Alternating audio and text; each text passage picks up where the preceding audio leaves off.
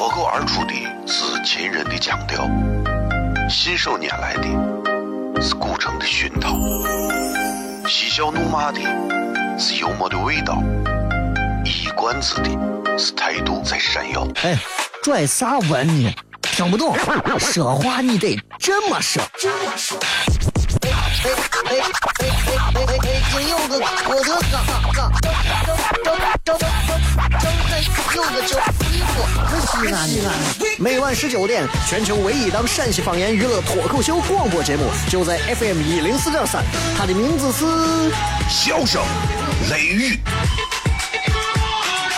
张景成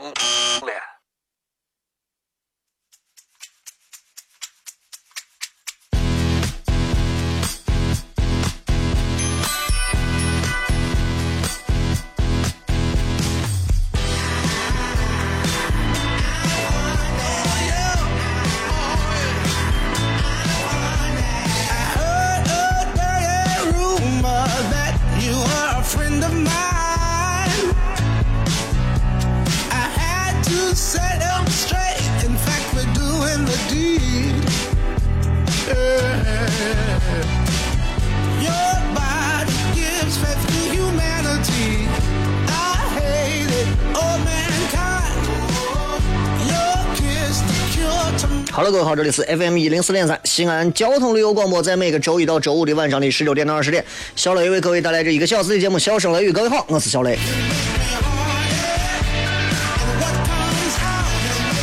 哎呀，这两天的雾霾一直很严重啊，然后还是要提醒大家，能注意防护还是防护一下，因为肺是咱自己的啊，雾霾是整个这个西安的。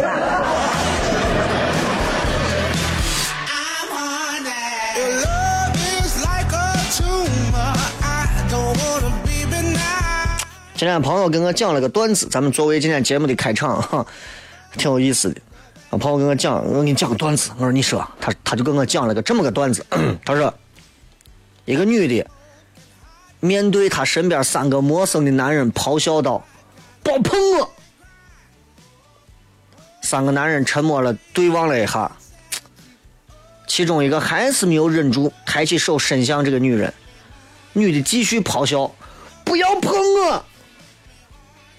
另一个又刚准备抬手，我再说一遍，不要碰我！女的就这了。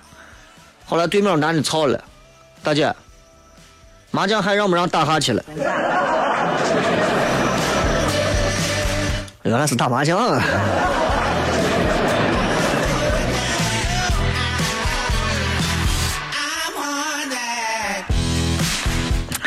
天气不好，就得找一点能让自己开心的一些段子，开心的一些事情，对吧？你说这人们一天到晚过的，你说没有一点乐子，挺痛苦的。每天晚上给大家谝一会儿啊，我很放松，大家应该也会比较开心。所以每天在节目当中呢，都会跟大家谝一些这个好笑的事情，哎，好玩的事情，啊，逗乐的事情，啊，有趣的事情。你像今天在这个节目当中，也给大家通过微信、微博啊，都给大家。开开通咱们直播的一个互动的方式很简单，大家在微信里面直接留言，对话框里下留言，可能会遇到一些回复，不要理会他，留言就可以了啊。也在微微博的底下的最新的直播帖底下留言就可以了。这个今天的直播帖说了这么一段话，说啊，当下的社会啊，流行好几种病，不是那种非典呀、SARS，不是那种病。当下社会流行哪几种病呢？第一种病，工作的拖延症。哎，那个谁，小王，给我把那个东西写好了没有？赶紧抓紧啊！哎，放心，我妈最近很快给你。好，三个月过去，对吧？很快三个月就过去了，这就是工作的拖延症。很多人都有这种毛病，一拖延能给你拖到明年去，啥都有。最可怕的是借你钱的人有拖延症，这是最可怕的啊！这是是要命的，这拖延症。第二个，强迫症。第二个是强迫症。这这这这这，有时候你说你手机放到桌面上，必须是手机朝上的啊，手机面朝上的，或者是越是，你像我，手机放到右裤兜，越是放到左裤兜，不能变。上车之后手机放到啥位置，钥匙放到啥啥位置，包里面哪个哪个包哪个袋子里放哪个东西，我都是定好的，不能乱。你说这是强迫症吗？这也是习惯，那也成了一种强迫症。你说你改一下吧，可以改，但是那你除非把我杀了，是吧？强迫症是吧？还有一种就是选择恐惧症、选择困难症。哎，你说，哎呀，这个这个这个这个这个不错，这个鞋啊，背的这个不错，他这个黑的也不错，要白的要黑的呀，只整要一双，那白的黑的各拿一个吧，也不对。然后这奥利奥鞋了，这不对啊！啊，这到底应该咋弄啊？这想半天，选择困难症。所以这三种病：拖延症、强迫症、选择症、选择困难症。这三种病其实三个字都全给你概括了啊！工作拖延症一个字，懒；强迫症一个字，贱。选择困难症一个字，穷。这么烦闷的一天啊，憋闷的一天，呼吸不到新鲜空气的一天，不知道各位会不会跟我一样，感觉到肺部已经在向我们呐喊？但是很多东西我们没有办法给他们一个很好的环境。我们除了埋怨自己每天出门开车，埋怨别人开车比我们还多之外。我们只能让大家让自己变得稍微开心一点，怎么办？打开广播，收听《笑声雷雨》啊！作为全陕西、全西安上空唯一一档，我认为最有方言特色又很搞笑的节目，没有之一来讲，我觉得堵车时间听一下效果更好。休息一下，回来开片。哦，亲爱的露丝，你还记不记得那个面积狠、染技狠、感觉伤及狠的深深意外？哦，亲爱的露丝，你为啥要无情地把我甩掉？哦，亲爱的露丝给给老板等我们去结婚，等级头发都赔完了。哦，亲爱的露丝，没有你，以后谁给我赚溜辣子？我难过极了。一零四点三西安交通旅游广播，在每个周一到周五的晚上十九点到二十点，小雷为各位带来这一个小时的节目《笑声雷雨》。各位好，我是小雷。哦，天哪！笑声雷雨，有没有爱情无所谓，只要每天都陶醉。每个周一到周五，FM 幺零四点三，笑声雷雨，很好，很合适。哎，算你那胆子正的很，说不透你，赶紧请笑声雷雨，一会儿笑雷出来，把你鱼逮完了。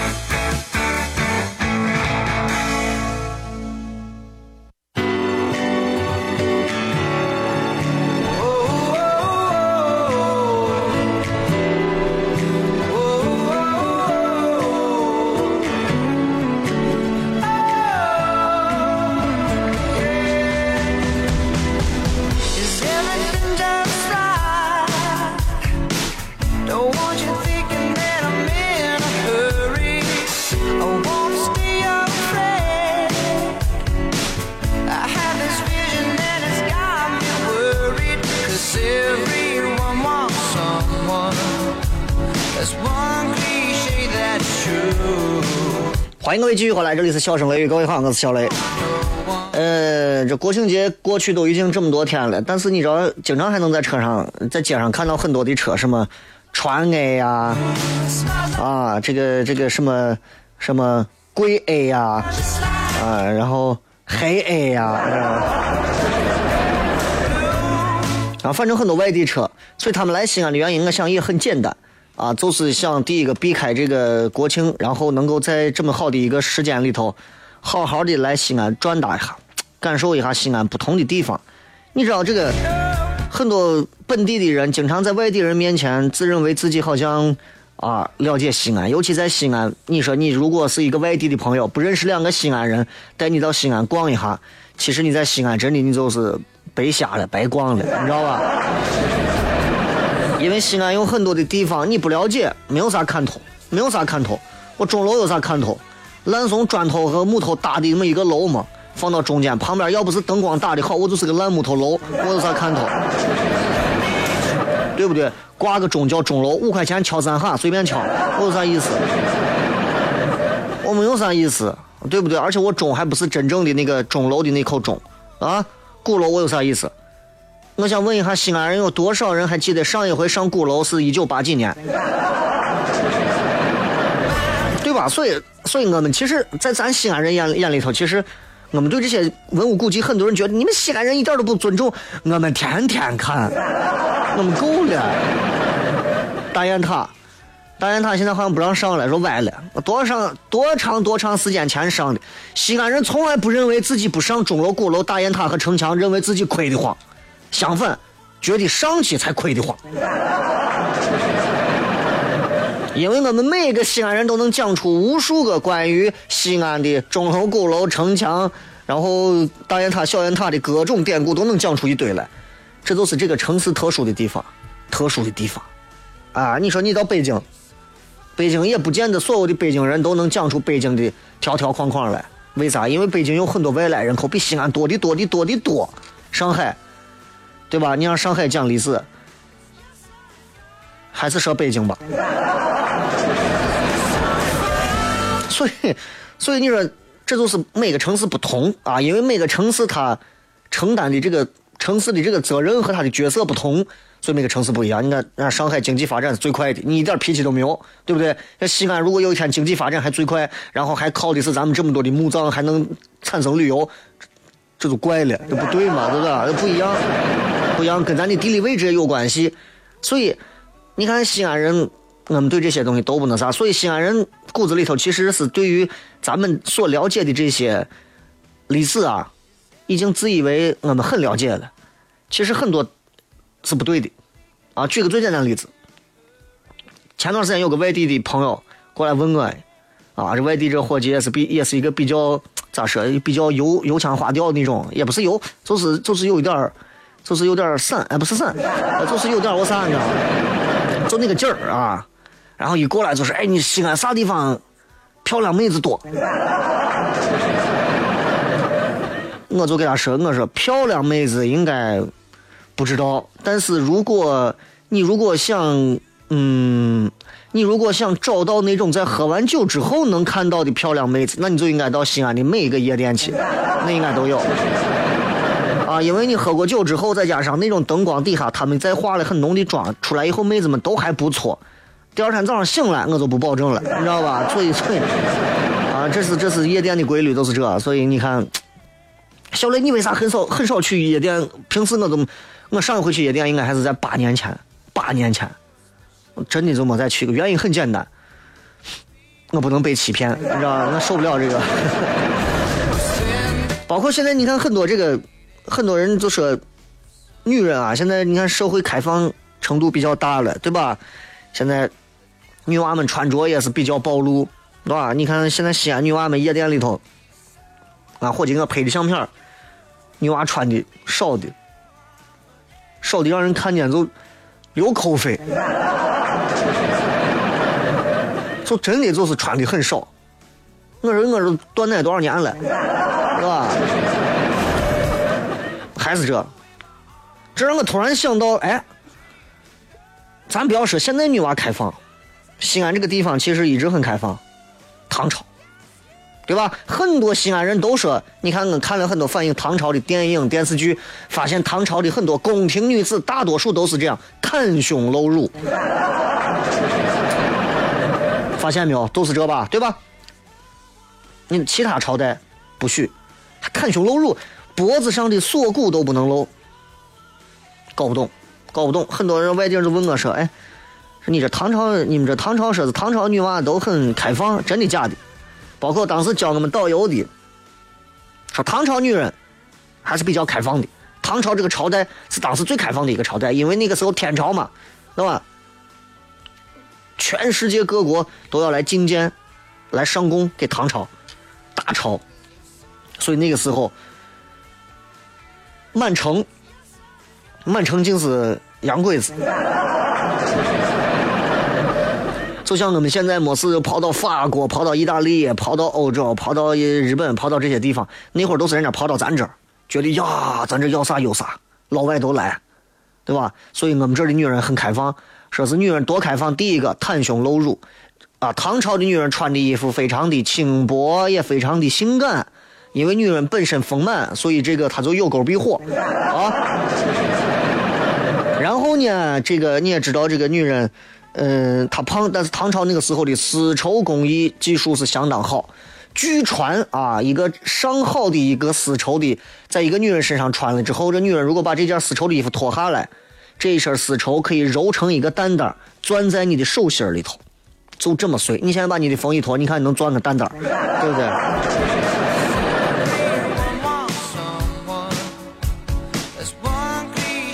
所以很多人，你们可以到很多的这些这个这个墓葬里头去看啊，有很多的什么唐朝的这个什么什么马球图啊、仕女图啊，包括这个什么徽善的仕女图啊，包括你看很多的这个壁画，在唐朝的很多唐墓葬里面的壁画，你像什么永泰公主啊，对吧？她的那个墓葬的壁画里头，你去看，女人们都是，包括啊张怀太子，呃，那个那个那个永泰公主都有。你去看里头都有这女的，穿的都还是比较啥的。哎，这是这是这是为啥呢？有啥原因呢？其实不要给不要轻而易举的就给就给外地人说咱中国唐朝的女人们都很开放，搞得咱好像是女人们都不矜持一样。平心而论啊，平心而论，咱之前骗过纹身，对吧？唐朝男人纹身那会儿都在纹身。包括影响到现在，还有很多的混混们也纹，很正常。同样，唐朝那会儿非常开放、非常自然的那种风格风气，也渗入到了女人们的行为当中、生活当中。比方说衣着的暴露，比方说行为的奔放，甚至唐朝那会儿改嫁成了一种风气。在唐朝，上层社会的女人。穿的是胡服，打的是马球。你比方说唐高祖这个谁，那个那个那个那个那个那个唐高祖的那个女儿啊，唐高祖女儿也是一一堆啊，不可能像咱这，人家皇皇帝三宫六院七十二妃，最后就一个娃，开玩笑呢。平阳公主，平阳公主当时跟她丈夫两个人。她说：“我我要跟我丈夫在一块干啥？驰骋疆场。女人上战场，为啥？这就说明一点，给后人的感觉，唐代的妇女过着比前代的那些人啊更自由的生活，没有那么多束缚，多了很多的奔放奔放。但是，我想给各位说的是，我们这样的理解真的准确吗？我们对于唐朝女人的理解真的准确吗？大家如果能够。”搜到以前有这么一本书叫《新唐书列女传》，当中你就会发现，唐之前，唐之前魏晋南北朝，包括到隋代的时候，因为你看国家的这个局势长时间的在动荡，啊，那些文化教育那些东西都废止了，妇女们呢，对于所谓的贞洁，对于孝孝敬孝顺的那个孝。观念很暗淡，而，到了唐代的时候，因为长期繁荣的国力跟统治者啊，他们都需要这个教化的统治方针，我们需要通过教育来统治嘛。那怎么办呢？妇女们对三从四德的观念重新就由暗淡变成了主导。所以当时有史料记载过说，唐那个时候啊，这个这个这个那个谁，李德武他的妻子啊，裴淑英。用啥方式呢？割耳朵的方式，表示她对丈夫的忠贞。然后她经历了十年的寡居之后，她还是保持着对丈夫的忠心。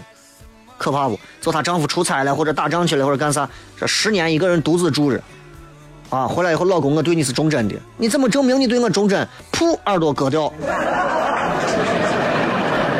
对吧？别人说你不要等他了，你说嫁人吧，逼你赶紧嫁人吧，咋？剪断头发，绝食抗争。那古代女人剪头发跟要她命一样，那不能随便剪头发，剃掉头发那就等于是我要堕堕坠入空门，我就出家去。新唐书当中啊，包括那个有一个宰相，贞观年间的宰相很出名的，他媳妇儿呃闹过一个事情，就是跟吃醋相关的那个事情。房玄龄，这个这个这个这个人他得病一直不好。然后他就给他媳妇儿，就说：“说我死了以后啊，你改嫁。他媳妇姓卢，啊，我死了以后你改嫁。咱就开个玩笑说一句就对了。他媳妇一听，转身拿剪刀，噗，戳瞎自己一只眼，把自己一只眼球直接就挖出来，二不二？啊，二不二？噗，直接转身剪刀戳进眼球，把眼球挖出来。老公，我就忠诚你一个。后来，这个宰相啊，房玄龄病好了，好转了啊，对他媳妇儿立志终身。哎呀，爱的不行，感恩的不行。咱不能说现在说是哎你老公给媳妇儿说，你现在开车，你给副驾驶，你媳妇儿说媳妇儿，我如果要是死到你前头了，你改嫁，你媳妇儿现在拿刀把自己眼睛挖出来，你有病吗？但是的确，我们还有很多的女人保留着那种《烈女传》当中有很多妇人啊被贼人或者叛军所俘，宁死不屈，保持操守的例子。所以你能说他们开放吗？他们还会把这些看得比生命还重要。咱们休息一下，回来接着片。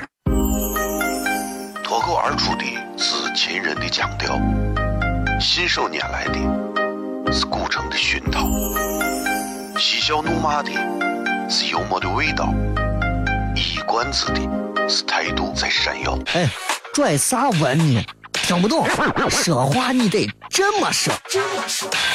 哎哎哎哎哎哎哎！今有个我的嘎嘎，周周周周周周有个周衣服，可西安西安。每晚十九点，全球唯一档陕西方言娱乐脱口秀广播节目，就在 FM 一零四点三，它的名字是《笑声雷雨》。成了。欢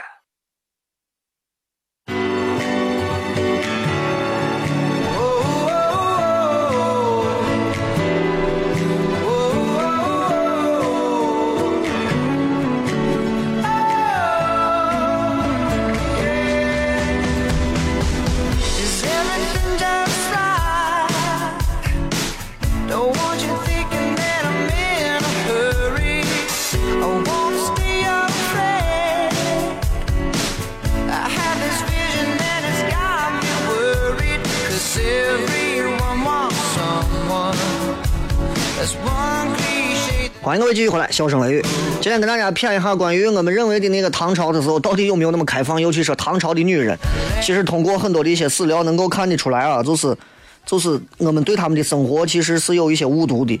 在唐朝那个时候，不管是盛唐时期还是唐朝初、唐朝末的时候，其实唐朝的那些女人们生活，很多人说生活非常的啊，这个观念开放呀，或者是咋？其实其实还真不是那样的。啊，有一些误读，仍然它跟别的朝代一样，三从四德，包括你像忠贞的那种观念，比生命还重要。在古代就是这，男女授受不亲，就是授受不亲，哎，就是我。但是你不能说所有都是那样子，一个朝代对吧？那么的盛极一时的时候，难免有那么几个女的呀，或者是男的呀，稍微走在时代的前沿。就像八十年代的时候，对吧？能跳霹雳舞的也就那么几个，是吧？你能说我们中国啊，九十年代初的时候，你们全中国人都跳霹雳舞吗？可能吗？存在误读，我们有很多的误读。国外人觉得我们中国人都会 Chinese 功夫，中国人觉得印度人都是开了挂的会跳舞。其实，这个。明天今天晚上咱们开放麦的那个俱乐部脱口秀俱乐部继续来抢票啊！两个微信号，第一个号西安 talk show，西安 talk show 已经加满了。第二个号西安 talk show 后面加一个二，两个号我会同步在晚上十点左右的时候把这链接全部发出去，然后两个号的朋友们同时来抢啊！当然你有本事你两个号都抢也可以，但是那我能咋样呢？对不对？然后我到时候再给你讲。这个有人跟我说，中国啊，如果你在中国的街上看到两个男人手拉手，你会觉得这两个人绝对是，对吧？就是有一点那啥的关系，对吧？因为的确很正常，中国男人不会有手拉手，而且是十指交扣，你知道吗？中国人不会有这样的。中国男人不会有这样的，有这样的话，我绝对就是社会比较包容啊。他可能有一部分这种，呃，在同性方面可能已经明显超过对异性的需求的这种，所以这是可以理解的。但是你知道，在印度，在印度，印度的两个男人是可以手拉手在大街上逛的。我以前听他们说，我从来没有见过。然后我今天在卫二街，我亲眼见了两个大胡子的两个印度哥手拉手，十指交扣，在我面前一步一个，就就像就一边走路，我就面前我就弹起那首歌《青青河边草》，就那样，你知道。然后人家还看我，你知道。所以真的是，所以一个地方有一种有一种风风貌，所以咱们不要随便误读人家的很多东西。那为啥很多人会觉得唐朝的女人生活开放？也不是也不是错误啊，也不是错误。狭义的分析史料，大家觉得唐朝的女人穿的时尚、衣着暴露，但那是个现象，对吧？就像我们现在认为有一个年轻女娃，年纪如果轻轻，开着好几辆跑车、好车、几百万的豪车，这女的不正经一样。我们认为这是这是一个很狭义的理解。很多女娃，人家生下来，父母就给她准备了几千万的产业，甚至是上亿的产业，这是你们这些屌丝男人不能理解的，对不对？所以，所以，所以，当中透出一些比较深层次的观念的问题，没有咱们没有进一步的探究过。所以，比方说像目前，对于唐代妇女穿着的这种很多的一些史料啊。都是来自于考古挖掘，就像我刚跟你说什么永泰公主墓啊、张怀太子墓啊，对吧？这里头包括一些这个侍女的俑啊、壁画啊。但是咱不得不说啊，不得不说，就这些出土的这些，咱所有能看到的这些所谓的什么侍女啊，是啥，那都是一些有钱的、当官的、皇室里头的官宦人家的，不是老百姓的，明白吧？就是说，一千年之后，如果一千年之后的后人能够看到当今二零一五年的咱的西安人现在过得咋样，我告诉你，看不到我们这些住单元楼的，人家看到的都是那些达官贵人、名流显赫们。记住，看不到我们这些每个月还要靠按揭活命的这帮子。记住啊！所以，所以，所以，它具有普遍性吗？不好说。所以我们说唐朝的女人都开放，可能有开放的。现在你说这帮子，这帮子有钱的啊，有权有势的，对吧？人家日子过得可能真的很开放，人家开放到哪一个极致，看看看的咱都脸红，真的。但它具有普遍性吗？这个概念咱要有，它不一定具备普遍性，对不对？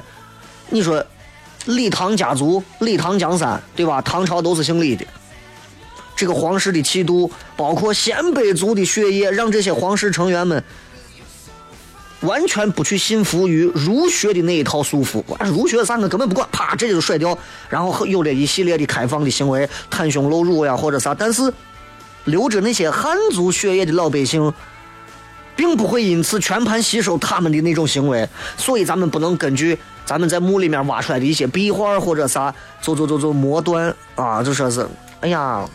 这些人啊，末段说是这些人，唐朝那会儿啊都开放，所以如果有任何的教你们历史的、教你们旅游的老师告诉你们，唐朝啊是一个非常开放的朝代啊，唐朝那个时候所有人都开放，你告诉他，You talk me a boat of shit，就是这，你就跟我你你你你纯粹把历史给我搅成一坨牛粪了，就是这样。胡说八道嘛，哪有那样的事情，对不对？所以不管是，不管是啥，咱们今天谈的是开放的话题，开放的这个话题必然就有一些开放的，对吧？对于当今的这些开放，如今社会的开放程度可能比之唐朝要更多了。现在人比以前开放的多了。你说唐朝开放开放不过现在，现在人开放已经到了，到了一个我觉得是越来越越来越开放的一个地步了。你知道这个开放程度？我相信大家不要光从性这一方面去考虑，从很多方面，其实现在都很开放，社会的包容程度，对不对？以前能允许两个男人、两个女人在一起吗？现在街上两个男人结婚、两个女人结婚的，大家也会送去祝福，这我觉得这是一个社会文明化的标志，对不对？你要搁过去，过去多少年前的欧洲那皇室里头，谁发现发现是谁的那那同性在一起的，那够那就那就带走了。一把火就给你点了。那现在你说咱祝福他，给点个赞，对吧？你现在包括你在街上，你看到你看什么外围女这种词汇，啊，以前哪有这种词汇？社会开放程度比较多，开放一旦开放，就会有利和弊两方面。利的一方面，那就是那就是人们可以更加自由，这就是我要说的利。弊端那就是，就像我们小平同志曾经说过的，改革开放窗户一打开的同时，新鲜空气进来了，必然也会进来两个苍蝇，对吧？所以很多人现在有点钱了。那么有点钱之后就不会咋花了，不懂咋花了，所以开放程度也会也会也会有有一些好的，也会有一些脏的，就是这意思，对吧？也希望大家社会有越来越开放，但并不代表我们每个人要去迎合那个开放的东西，并不是每个人都适合在开放的社会当中去做每一件开放的事情。希望大家的观念可以变得开放，但是在传统保守的地方，我们还是要坚定不移的向着我们西安人。向着我们中国人的这种传统的观念去靠近，而不是啥都学老外。你看人家老外现在，对不对？媳妇儿这媳妇儿，媳外头还有媳妇儿，这不是这种，对吧？我们的开放一定要放在我们对于事业上，对于未来的很多的长远的人生规划和建设上。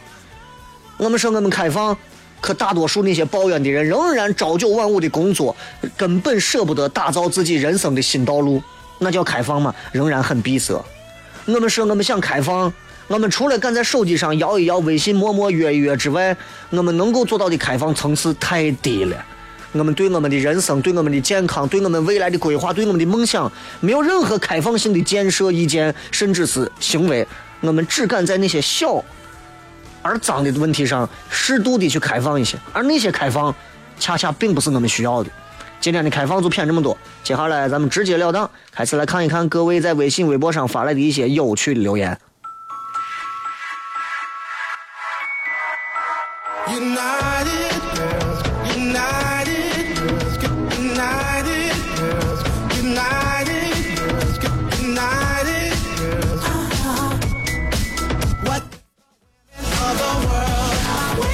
来看啊，这个，嗯。嗯，这个叫做 World Sing How Learn 啊，挺好听的名字啊，听着跟中文一样。说，我男友经常打我，请问我还能跟他继续走下去吗？可以啊，只要他还没有打断你的腿。虽然这是一个段子，但是这是一个很标准的脱口秀的段子。啊，这是一个很标准的脱口秀的段子。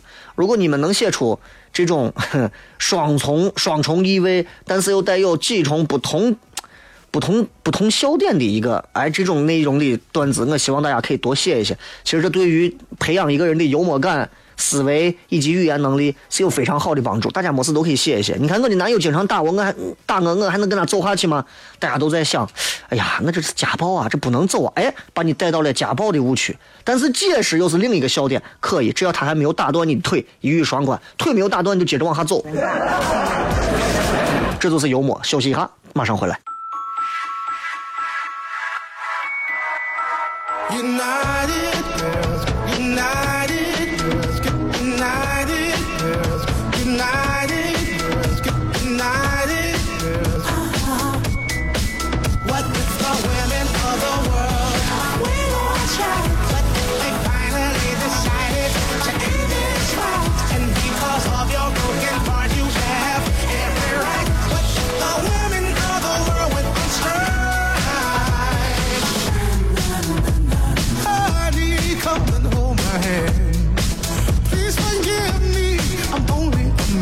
欢迎各位继续回来，笑声雷雨来看一看各位发来的一些有趣留言啊，微博、微信都可以发啊。这个说今天吃水盆啊，老板还是平时按平时报，偏油啊，偏瘦，油少，绿菜多，加个边。我旁边一个女的带了个娃坐我旁边说妈妈，我也我我我我也我也想加个边。我妈说你吃不成，娃问为啥？你妈说。嗯，那是你爷打猴用的鞭，啊，脏极很，吃不成。我当时就想，这是多么善意的谎言。你吃的大补啊！但是我告诉你，作为一个段子来讲，第一，你这个段子呢，呃，不能放到脱口秀的开场，要放到脱口秀的快结尾去讲，因为这是一个有点三俗的段子。第二个，这个段子的笑点并不明确，因为因为说白了，不管你是不管你是弄个什么什么什么什么什么边，对吧？你放到水盆里头，不管是啥，我想说的是，它的笑点不足，它只能成为一个很粗俗的梗。不足以成为一个让刚才像那个他如果没有打断你的腿啊，你们可以继续走下去这样的笑点，让人觉得更能发人一笑，明白吧？所以以后啊，这种梗就不用连续刷屏了，好吧？心愿地字篇是过去哪家女子未婚先孕会被会被耻笑的，现在也是，好吧？只不过过去那会儿会被耻笑的，比方我是个女娃，过去我未婚先孕了，我会感觉我的脸是烧的，我觉得我我都要死呀！我作为一个女人，我是这么认为。现在啊，当事人倒是不会那么脸红了。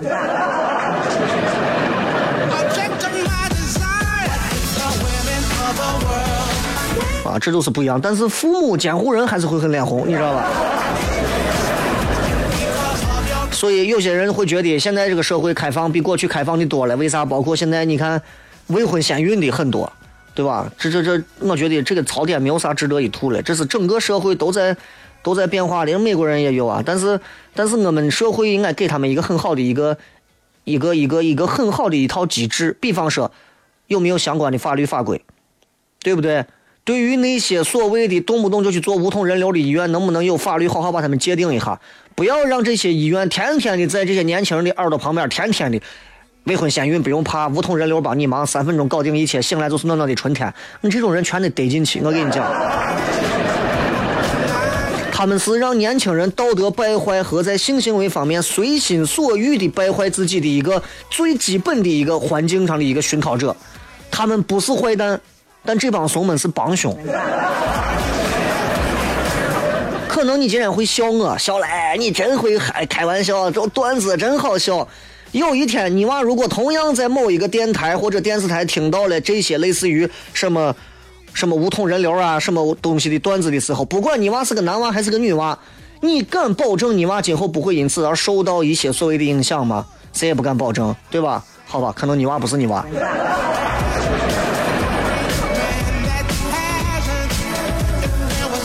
来看一看各位在微博里面的一些信息啊！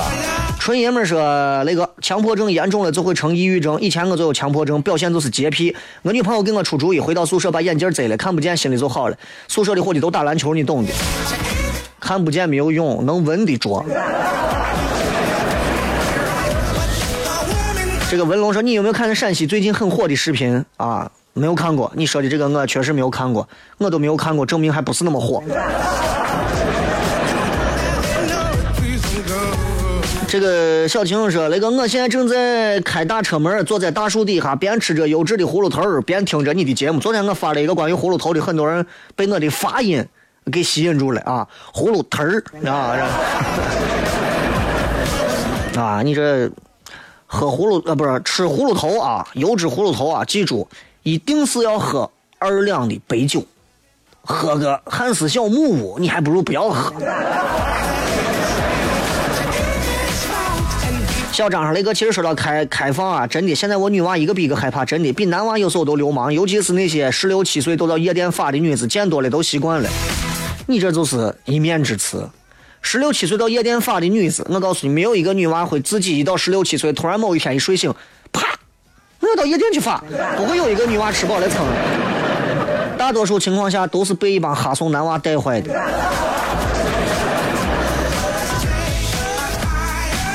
这个白日梦说：“雷哥兵马俑，我还是上小学小学校组织去的。西安人去兵马俑的很少，所以你看我们这些主持人们经常说，西安有一个很好的地方叫兵马俑。你问他啥时候去的？至少是二十年之内他没有进过兵马俑。我跟你讲。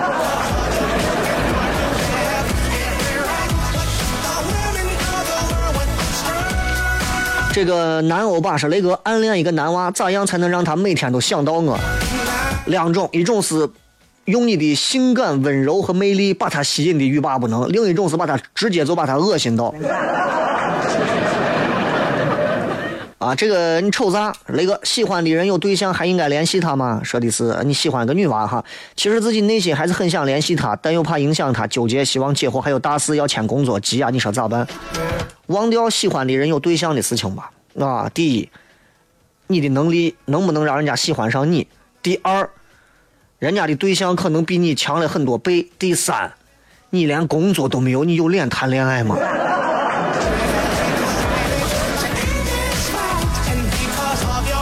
这个叫什么张是那个终于来参与互动，一直在听重播。大四毕业后就来 Perth 接着上学，不要说 Perth，说中文听不懂。啊，想吃咱西安的凉皮儿啊，油泼面，一直想去看你现场脱口秀，没有机会。开始在北京，现在又跑国外了。呃，你敢相信，从最早实习的时候听你声音，到现在我都没有见过活着的你，说多了算矫情了。哎呀，你说的可怜，那你回来吧，明天晚上啊。这个雷哥你怎么看油泼面不要辣子？油泼面不要辣子，那就是那就那就是纯油泼也可以吃，照样可以吃啊，调点酱油醋照样可以吃。但是你有没有听说过人家要葫芦点一份葫芦头不要葫芦的？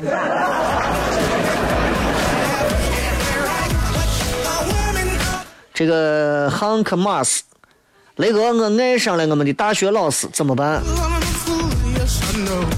没有师娘你随便。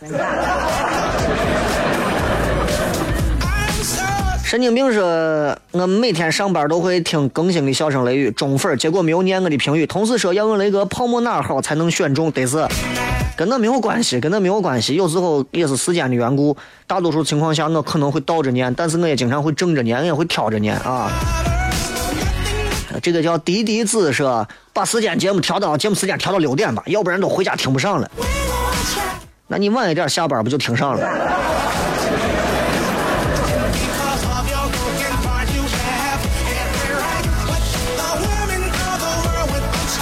呃，缓缓说，雷哥，我一直都听你节目，但作为一个刚成年的学生狗妹子啊，同学都说我跟个老年人一样喜欢听广播，难道我真的内心老了吗？其实我内心还是一个很逗的人。呃，听广播不是证明这个人就老了啊，相反，一个人如果说他工作几年都没有机会听上广播，只有两种可能：第一种，他的观念永远不不是那种比较新潮的，因为广播可以及时很多的东西，而电视做不到；第二个。穷货买不起车。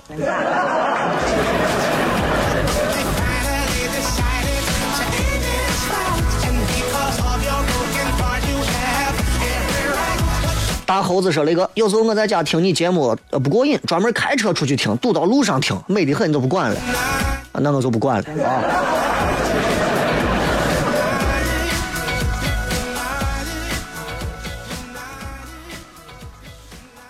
再看，嗯，我看看还有哪些？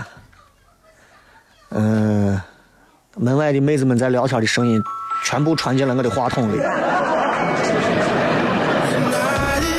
天空传奇说，今天长安路交通管制，下班半天不来公交。今天我看朋友圈有人发，钟楼盘道也被管制了，那肯定是来哪个领导了？那这这这不问啊，当我不知道啊，没问。来，再看几条啊！走在乡间的马路上，现在女娃是男娃给她讲个黄段子，本来想让其害羞的脸红，但女娃会给你一个讲个更黄的，哎，那就证明你这个男娃真的是一个相当幼稚的人。女娃啥都懂，但是女娃并不代表需要你用黄段子去跟她交流。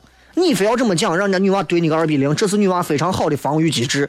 要我说，有的女娃自己准备上几个黄段子，碰到你单位的流氓给你讲黄段子，你反过来给他讲几个比他的还黄，他是蛋黄，你是深黄，让他一步就到位，让他够了。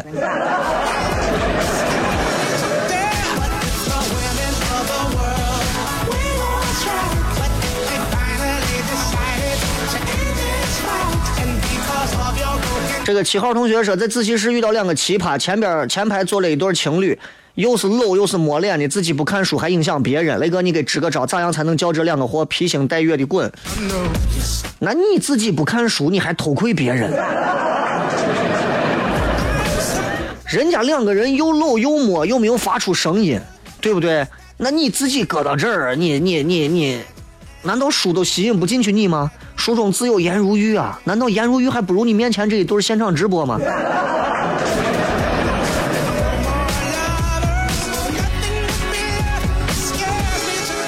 再一次感谢各位收听今天的节目，最后时间送各位一首好听的歌曲啊！不要忘了晚上的十点左右，我会在两个微信号官方俱乐部的微信号里同时来发链接。明天晚上开放麦，本周的周五晚上因为我要录像，所以周四的晚上全程互动，这是本周的安排。再一次感谢各位的收听，今儿节目就这样，感谢各位，拜拜。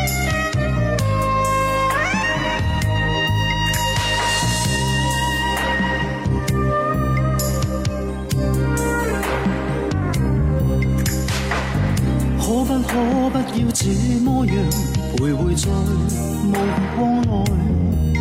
你会察觉到我根本寂寞难耐。即使千多百个深夜，曾在梦境外，我又吻过你，这毕竟并没存在。人声车声开始消和逝，无声挣扎有个情感奴隶，是我多么的想他，但我偏偏只得无尽叹谓。其实每次见你我也着迷，无奈你我各有角色范围，就算在寂寞梦内超出好友关系。唯在暗里爱你，暗里着迷，无谓要你惹上各种问题。共我道别吧，别让空虚使我越轨。